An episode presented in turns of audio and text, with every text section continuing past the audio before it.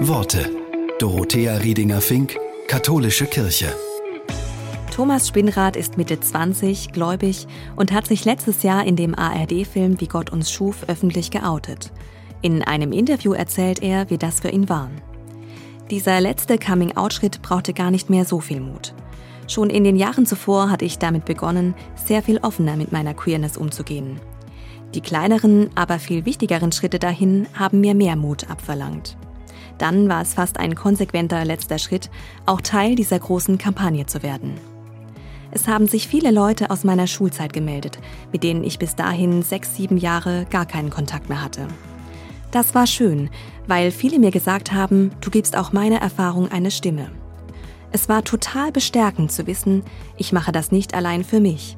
Ich gebe auch anderen queeren Personen eine öffentliche Sichtbarkeit. Und es wurde eine Debatte angestoßen, die es in Deutschland zu lange nicht gegeben hat.